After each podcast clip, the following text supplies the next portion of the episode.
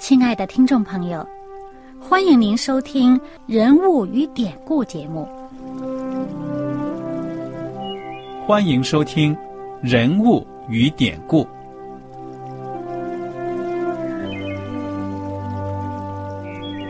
听众朋友们，当你读圣经的时候，不知道有没有过这样的想法？生活在几千年前的圣经人物，与我们这生活在二十一世纪的人有什么相关吗？那些古时候缔造了历史的伟人们，只是些令我们感叹而望尘莫及的对象吗？那些败坏了品德的小人和有负圣托的失败者，难道只是为了让我们嗤之以鼻吗？在这个人物与典故的节目里，我和小燕将与大家一起，通过圣经中的人物和他们的事迹，看看我们能从他们的故事中得到哪些启发，以便用正确的态度来对待我们每天所面对的生活和挑战，共同奔走天国的旅程。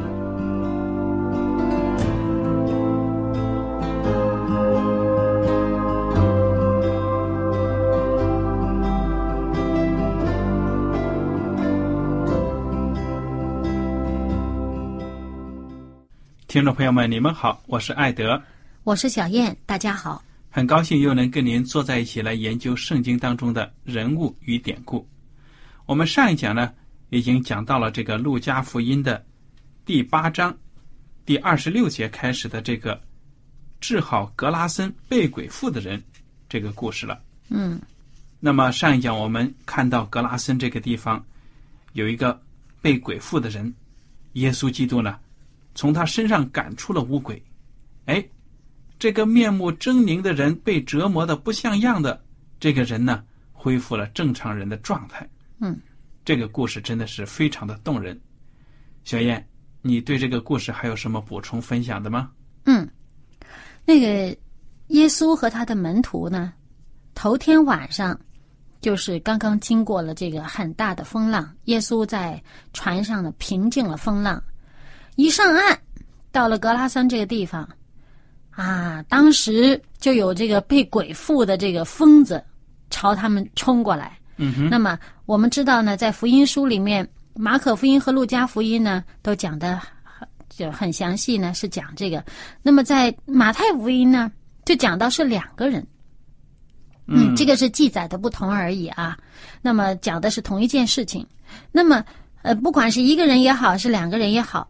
总而言之呢，这被鬼附的这个疯子跑出来以后呢，呃，当时呢就向耶稣大喊大叫。那么，呃，耶稣呢就把这个鬼赶出去了。嗯。那么鬼呢就附在这个一堆这个当时那个地方的人养的那个猪身上呢，就两千头猪跳的这个悬崖下面，就都淹死了。嗯，那么当时这个事情一发生呢，那赶猪的人就吓坏了，就跑回城里边去，把这些城里的人都叫出来看。那么在这个时候呢，这些人出来以后，看到什么呢？是看到这个疯子不再疯了，而且呢穿好了衣服，安静的坐在耶稣脚前，听耶稣讲话。嗯哼，那些人他们惊奇吧，很惊奇哈。对呀，肯定的。但是他们的惊奇呢？结果是什么呢？他们央求耶稣离开这个地方。非常的遗憾，这样的一个选择，耶稣这位救主呢，竟然不受欢迎。对呀，我们就想起呢，以前这个我们分享过的经文，在约翰福音就说，这个光来到这个世上哈，把这个黑暗呢，这个照亮了。但是黑暗不喜欢光，要驱逐这光走。那。这个地方就很明显，你看，呃，这个这个疯子所在这个地方，这格拉森呢，在马可福音的第五章就很清楚的讲到呢，他们是在底加波里这个地方。嗯哼。那么这个地方本身，它是在这个犹太人与外邦人之间的一个交界地带，啊，一个混居地带。那么这个地方的人呢，他们。本身他们是这个犹太人的话，他不应该养猪的啊，嗯对吧？而且，但是我们从他们的表现可以看出来，这些人就是只注重这个世俗的这个钱财呀、世俗的这些享乐啊、世俗的这个利益呀。他们耶稣来到，他很清楚的知道耶稣是什么样的人，他能把这种呃什么人都拿他没办法的这个疯子，能使他正常了，把这个魔鬼驱逐了。哇，这个不是一个人可以做得到的事情，这一定是从神而来的力量。嗯哼，而且呢，这些人全城的人跑出来看呢，当时门徒肯定跟他们在一起，肯定会有一些交谈吧。头天晚上，耶稣在船上平静风浪，这么令人震惊的事情，这么大的神迹，门徒肯定跟他们也提到过。那他们看到这样一位从神而来的这么一个人物，至少也应该知道他是最起码也是先知吧？啊，嗯但是他们的表现就说，央求耶稣离开他们，你不要在我这儿，你走吧，你走吧。他们拒绝从上天而来的恩赐，赐给他们的恩赐，他们把他关在门外了，嗯不要。他们赶耶稣走，那耶稣呢也就走了。耶稣没有说我要强要留在这儿，耶稣也就上船离开这个地方。那么在耶稣离开之前，这个被医治的这个以前被鬼附的这个人，他的反应怎么样呢？如果我们看马可福音，就会看出来呢。马可福音第五章，这个耶稣上船的时候，那从前被鬼附着的人恳求和耶稣同在，耶稣不许，却对他说：“你回家去，到你的亲属那里，将主为你所做的是何等大的事，是怎样怜悯你，都告诉他们。”那人就走了。在底加波里传扬耶稣为他做了何等大的事，众人就都稀奇。嗯耶稣没有带他走，没有把他带离这个窘迫的这个地方。嗯哼，这个人不管是一个人还是两个人也好，他们在当地其实已经脱离社会很久了，应该是嗯哼，肯定没有什么朋友的了。那最多就可能还有这个血缘关系的亲属。耶稣说：“你们到亲属当中去，把上帝为你做的何等大的事，上帝的怜悯告诉他们。”哎，这些当地啊，底加波利、格拉森这些地方的人，他们的脑子里面想的，我不要救主，但是呢，上帝有没有放弃他们呢？没有哎，给他们留下一个很好的见证了。对了，耶稣不是做完见证就走了。虽然耶稣本人离开那里了，耶稣本人不在，但是耶稣留下了把这个信息继续传下去的福音的种子，嗯就是那两个被医治的人。如今我们现在信上帝，耶稣他的身体也不在我们中间，我们看不到耶稣的形体，但是耶稣有没有真正的远离我们呢？没有，耶稣的圣灵与我们同在，带领我们，要我们在生活当中呢，见证上帝的怜悯，见证上帝的大能。嗯哼，就像耶稣当年差派这个这个被医治好的这个疯子去传上帝的这个福音一样。嗯这个算是耶稣派出去的最早的这个宣教士了。他在一个呃，他曾经是被这个魔鬼利用的人。哇，在那个地方啊，那简直疯狂啊！那个什么人都没有办法抓住他们呢，绑住他们呢，或者怎么样制服他们。但是现在呢，如今呢，这个一个人也好，两两个人也好，他们成了这个耶稣的先遣部队了，成了耶稣所派的这个宣教士最早的，而且呢，在底加波利这个地方呢，做传福音的工作。嗯而他们的效果如何呢？我们刚才读的经文已经听到了，说当地的人很惊奇啊。本来惊奇那些损失了猪、损失的财富，那现在惊奇呢上帝的这个怜悯，上帝的这个大能。其实你说这两个人，他们很想跟耶稣走，这个心情可以理解哈。你说，哇，整个人的生命真是从火坑里面救出来的，好像从这个炉子里面抽出一根柴来，烧的烧了一半了。对呀、哎，哇，他们真想跟耶稣走，可以跟耶稣多听听耶稣讲。其实他们从耶稣那儿领受的东西多不多呢？不是很多的，时间很短，时间很短。你想啊，呃，从他们神志清楚了，穿上了衣服，坐在耶稣脚前听到，到那个呃那些放猪的人跑回去到城里报告，然后城里人都跑出来看耶稣，这中间时间不会太久。嗯只有这么短一段时间，他们听耶稣啊、听到耶稣的教导，那他就是凭他已经知道的这些，他就去把耶稣的这个福音传开了。其实我们不要以为说，哎呀，我刚刚信主啊，我刚刚受洗啊，或者说我刚刚信主没多久，刚刚听上帝的这个信息没多久，我我我哪里够资格做宣教士？我哪里够资格去把福音传出去？我好像对别人不知道说什么好。其实不要想的那么多吧，就说你已经知道的，嗯哼，是吧？对呀、我们不知道的去说，啊、还画蛇添足，说错了都不知道。嗯哼，那我们只说我们知道的，谁哪一个传福音的人也不是什么都知道啊？就是我们现在坐在广播，坐在这里面，我们也只是说我们已经知道的。嗯对吧？上帝已经启示我们，让我们明白的，我们才与大家分享。我们不明白的，哪敢乱说？对呀、那么，他们所做的最后功效如何呢？啊，那个如果从这个仔细看圣经的话，哈、看到这个马可福音的这个第七章的时候，就会发现圣经再一次出现底加波利这个地方了。那个时候呢，我们知道这一次啊，耶稣到格拉森这个地方是没有进去的，嗯刚下了船，在岸边儿就被拦住了。嗯之后就回头了，对吧？嗯就坐船回去了。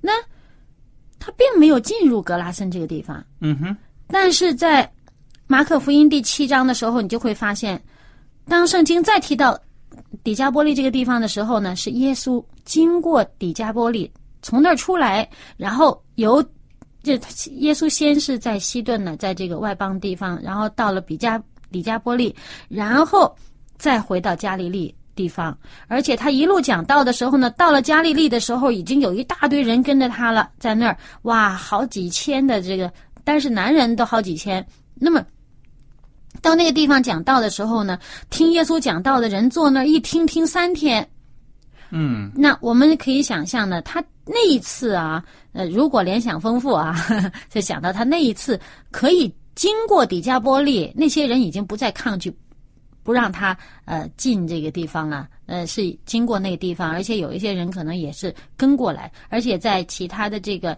呃这个。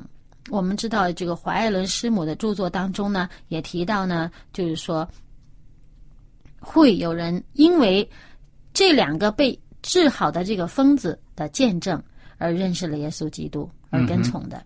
嗯，非常好的分享，谢谢。好，那么我们就看这个第四十节开始，治好雅鲁女儿和血漏妇女的这个神迹了。嗯，这个就是路加福音第八章继续啊。嗯，我来读。耶稣回来的时候，众人迎接他，因为他们都等候他。有一个管会堂的，名叫雅鲁，来伏伏在耶稣脚前，求耶稣到他家里去，因他有一个独生女儿，约有十二岁，快要死了。耶稣去的时候，众人拥挤他。有一个女人患了十二年的血漏，在医生手里花尽了她一切养生的，并没有一人能医好她。她来到耶稣背后，摸他的衣裳穗子，血漏立刻就止住了。耶稣说：“摸我的是谁？”众人都不承认。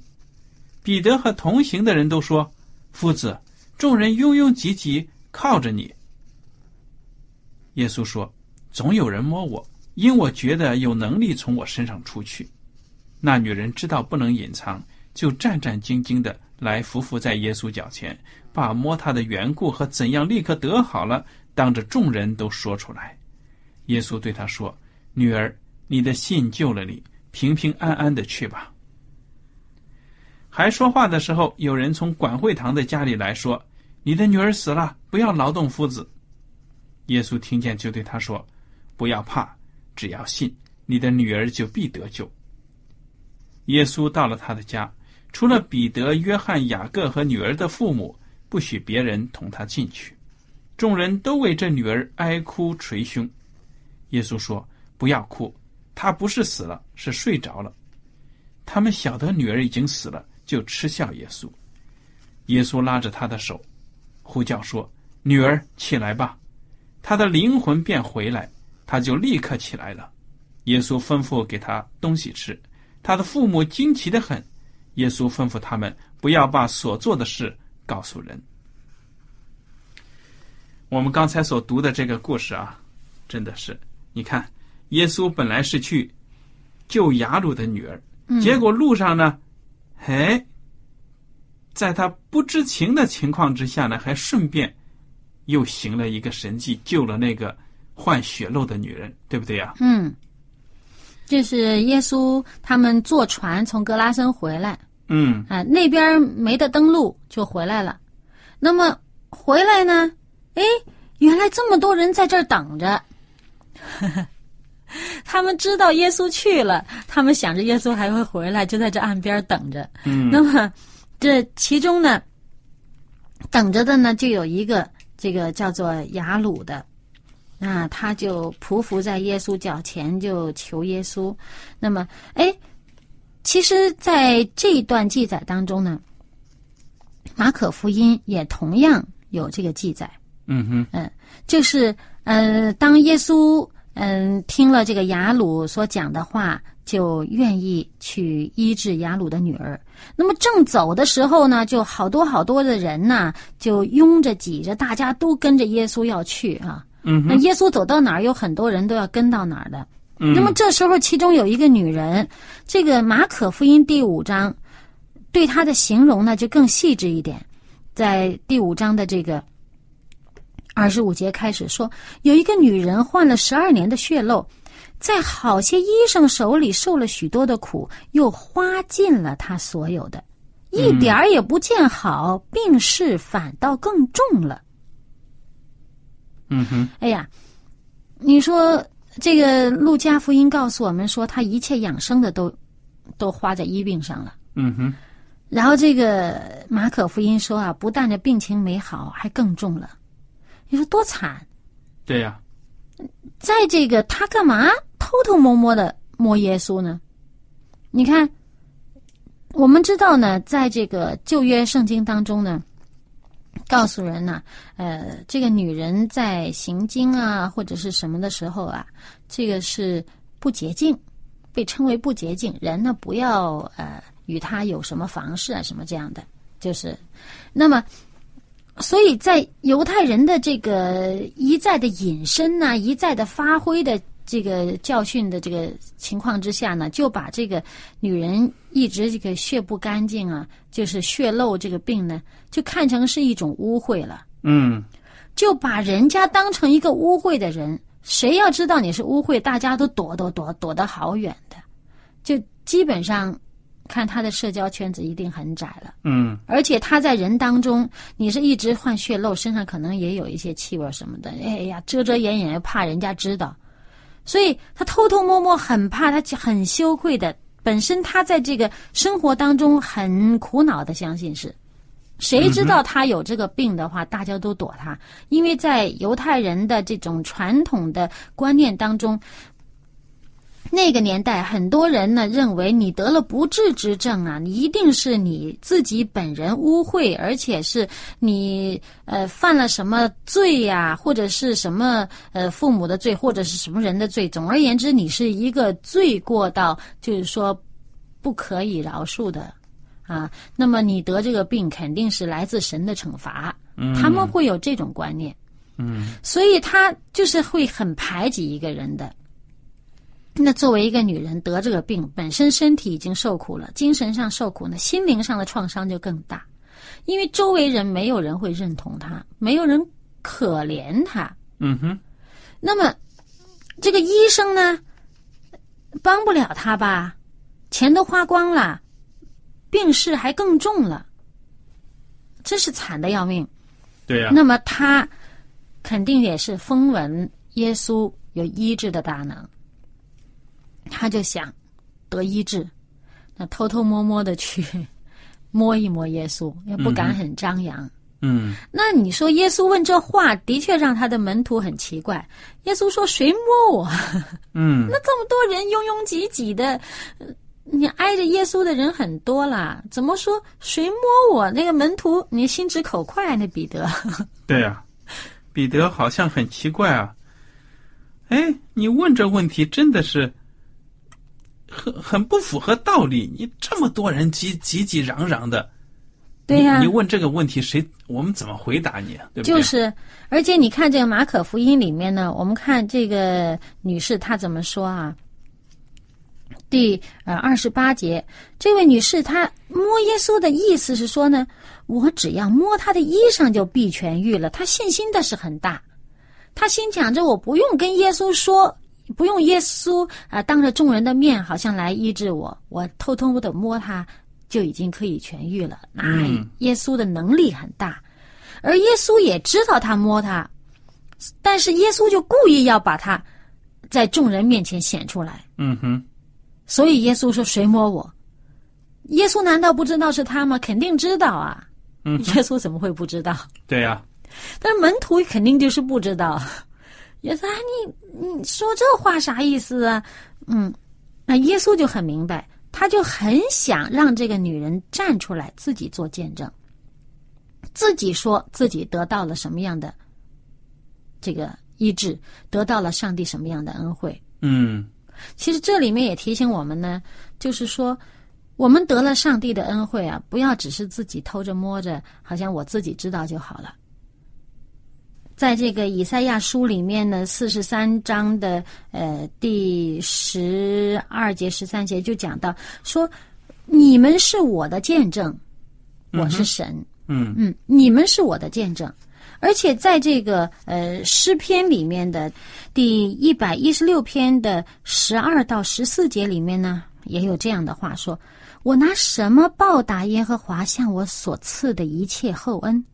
我要举起救恩的杯，称扬耶和华的名。我要在他众民面前向耶和华还我的愿。”就是我们得了上帝的恩惠，我们应该在人面前见证出来。嗯所以耶稣还有一方面呢，就是让他不出来，不只是好像啊、好像有人会觉得，哎呀，你不是叫我显尴尬，你这不是尴尬吗？你那捅把我捅出来。